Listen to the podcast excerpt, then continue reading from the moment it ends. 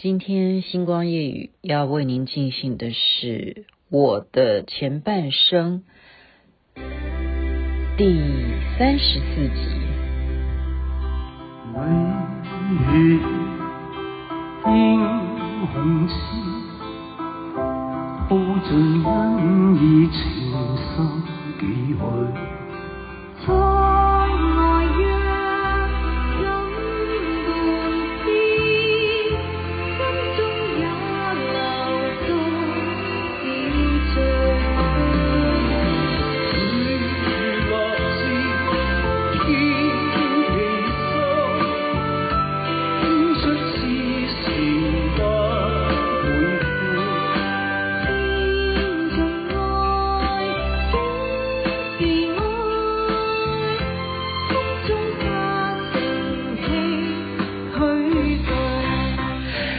喜欢看港剧的人，就会知道我在播什么歌。两望烟水里，这是哪一部港剧啊？这是呃《天龙八部》对，《天龙八部》这一部港剧的主题曲很好听啊。您现在所听的是《星光夜雨之我的前半生》，所以是很久以前的事。但是很重要，其实这个单元我的前半生呢，啊，今天是第三十四集啊，是把我很多在演艺圈啊、电视、广播那个年代所发生很重要的事情，要把它记录下来，而且是经验谈。很多事情如果我不讲，还有谁能讲呢？真的是真的。那么我。上一集好像也讲到是去哦中国大陆发生的事情，就是在泉州，然后袋子没有回来，后来回来了也播了没有什么内容哈。那么其实做连环炮的时候也是有去别的地方，不是去中国大陆。所以今天要跟您谈的是什么呢？因为台湾综艺节目啊，早期你记得吗？我们。以前看啊群星会啊，那时候是歌唱性的样的，哈，真正有那样子的短剧啊，爆笑的啊，好笑的啊，像小燕姐的综艺一百啊，那个时候。可是后来呢，台湾的综艺节目最喜欢要参考的是哪一个国家的节目？就是日本，好。我们其实要想点子什么的，你一定要先把日本现在流行一些什么节目啊，像为什么去年我们家很伤心，有一个人过世，就是志村健，他是我们全家的偶像，他就是那个年代我们看综艺节目觉得超好笑的人，然后他们很多很多的综艺大咖哦，都是像那样子的模式。哦，就是比方说有短剧啦，或者是他们有那样子的一个大的会场啊，你记得吗？像我们黄金拍档都很像他们以前那样子的节目，应该不是讲抄袭，讲抄袭有点难听了哈，就是参考。所以那时候也会因为我们有交流嘛啊，所以就怎么样，整个带队哦。就是公司给我们这样的福利，就是让我们工作人员全部到日本东京去 NHK 这个电视台去观摩他们是怎么做节目的。那不是真正进到他们电视台了，就是像我刚刚讲的，就是有一个，比方像国际会议中心这样子的一个场地，可以容纳大概两三千人，就这么大一个会场，他们就是这么样做节目的耶。哦，那个年代。是怎么样？就是等于说，他完全之前都已经彩排好了，然后现场是真正的观众，然后这些观众呢，就是来欣赏节目，所以这些观众也会被 camera 拍摄到他们的画面，然后当然啊，这样子的观众是要被教育的啊，就是说镜头会带到你哦，所以当你被 take 到的时候，你要。热情的、欢乐的，哈，要怎么样的掌声或怎么样的欢呼，什么样？就是他们日本人做事的方式是为什么我们台湾很多的机构 或者是老板呢？好，或者是一些做事模式很喜欢学习日本，就是真正他们有一些好步骤是有道理的，就是说这样子才现场我们一气呵成，不是就好了吗？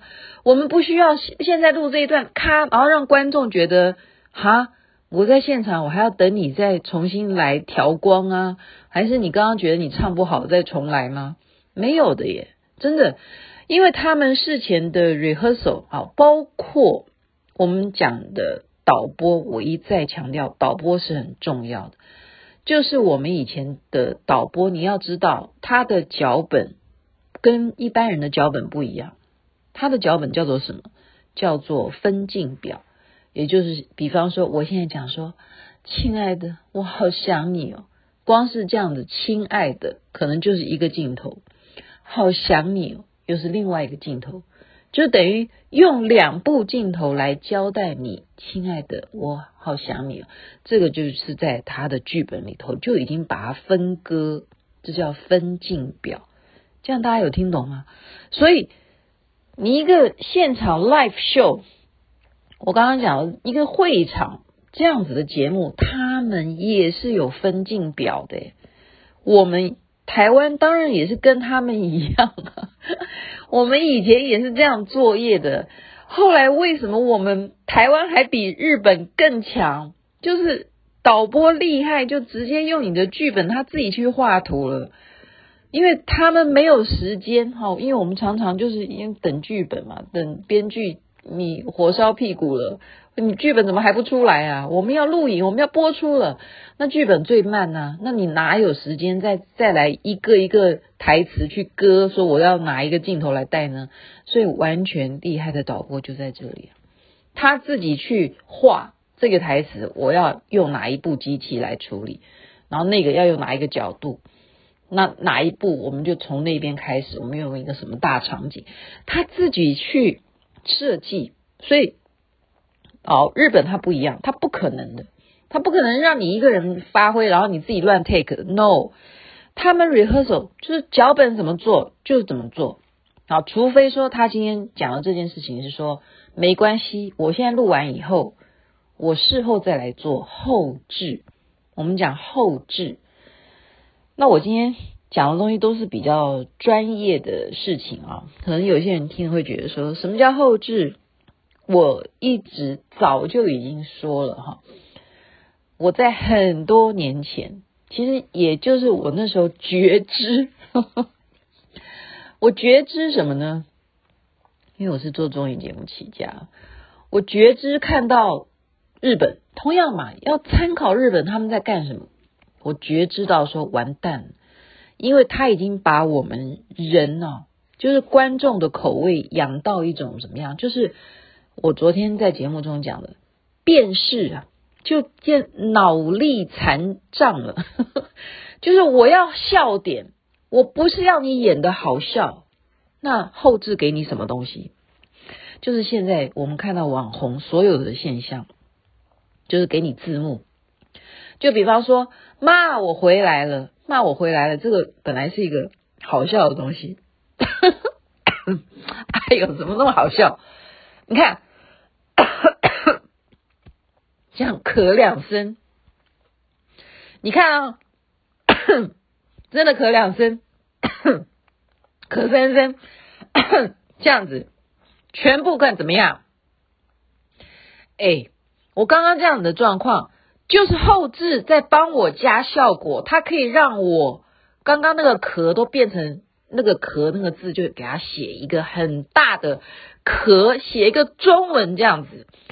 不但写中文的壳，然后还要再加强语气说徐雅琪咳三次，这个字直接上在荧幕上，这样听懂吗？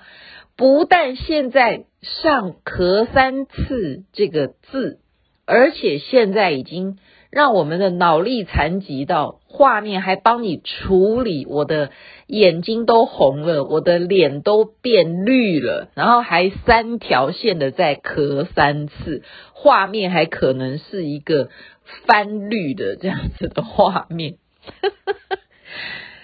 我早就已经惊觉到说，综艺节目怎么现在变成要靠字幕、靠特效来去强调这件事情的夸张性。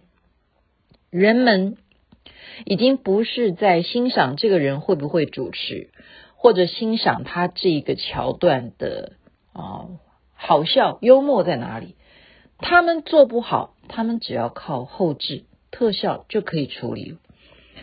他们现在已经不要那样子花工了，就像我刚刚讲，一个会场来看一个秀，然后大家演的稀里糊涂的，之前已经排练了多少次，导播跟摄影工作人员要演练这样子的分镜图表，要做多少事情，现在已经再也。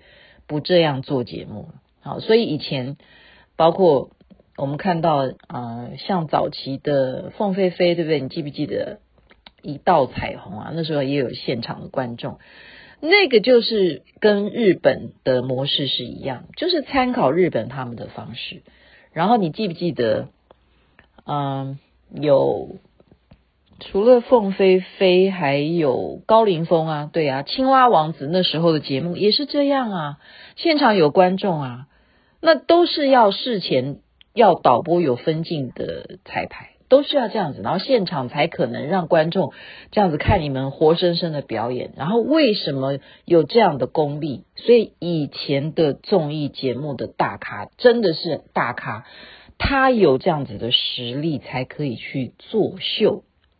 现在你看，我们现在真正你说网络上红的这些人，或者说我们现在看现存的，我刚刚还在跟我的好朋友啊，制作人陈芷涵在聊天，我们就说现在好像要看电视的年轻人越来越少了。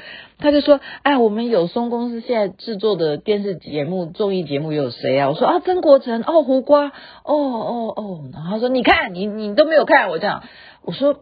对不起啊，真的是眼花缭乱。现在选择性太多了，大家谁会在从电视频道里头去找综艺节目看？真的，真的人数是下降不少啊。所以我们这样子的国宝级的人物，今天把当年怎么样作业的这个模式来告诉大家。你想想看，现在。有什么样的情况会有这样的事情？就是逢年过节了。如果我讲的是说台湾了，哈，那我们更不要讲他的问题是出在哪里，是出在没有预算。那对岸呢？中国大陆为什么他们逢年过节不用？他们不是逢年过节才有一个这样的大会场的事情。他们只要有厂商愿意给制作单位经费，他们就可以做这么样的事情。只要有钱就可以办事，所以很多人会找我说：“哎，我有一个构想，我说什么？那我我现在的态度，我就很直白的告诉你们说，请问你的经费是多少？我是专业的，我是可以帮你询问到专业的，但是你不能告诉我说你叫我来当义工。这个这个现在的时代就是因为。大家没有经费给我的话，那所以为什么会有网红？就是这样来的。我自媒体，因为我自己不用什么成本，我自己努力的每天 po 我自己的自拍，我自己去学怎么剪接，我自己来搞笑，然后我自己有本事，就像我刚刚讲的，我自己做后置，我自己把我咳三声的那三个字，把它咳咳咳，把它都给。努力的制作出来，所以我自己在家完成。你要不要？这样子也是很辛苦。但是有一天你真的中了，就是说有一天你的节目真的受到人家喜欢了，你可能会成功。但是因为现在这样的人口太多太多了，所以能够真正红出来的，然后加上它的寿命能够有多久的？我们就还在一种观察的情况，所以今天我的前半生，我本来是要讲说，后来我还去香港 TVB 去勘察哈，所以可能要用下一集的时间来讲。我我要播两忘烟水里的原因，也是因为我本来我还要讲说去了日本，然后我后来还因为做了一个中秋节，我刚刚不是讲嘛，中秋就是逢年过节嘛。过节才会有这种大会场的节目，所以我那时候还跑到香港去跟他们合作做中秋节的节目。所以今天就是跟大家有一个概念：以前的台湾真的做综艺节目好有本事，其实都是因为有精英。那么现在台湾有没有精英？当然还是有，只是我们。希望政府也能够像重视戏剧一样，重视我们综艺节目的这个领域，给予预算上面的补助，让我们这些人才可以继续的发挥我们的创意，让我们还是可以回到以前，像我那时候做这么些好看的综艺节目的这样子的单元，那都是需要经费去完成的，就把我。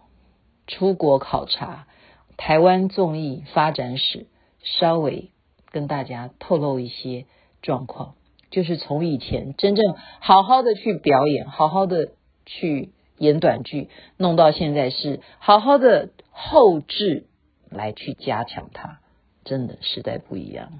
祝福大家有美梦，这边晚安，那边早安。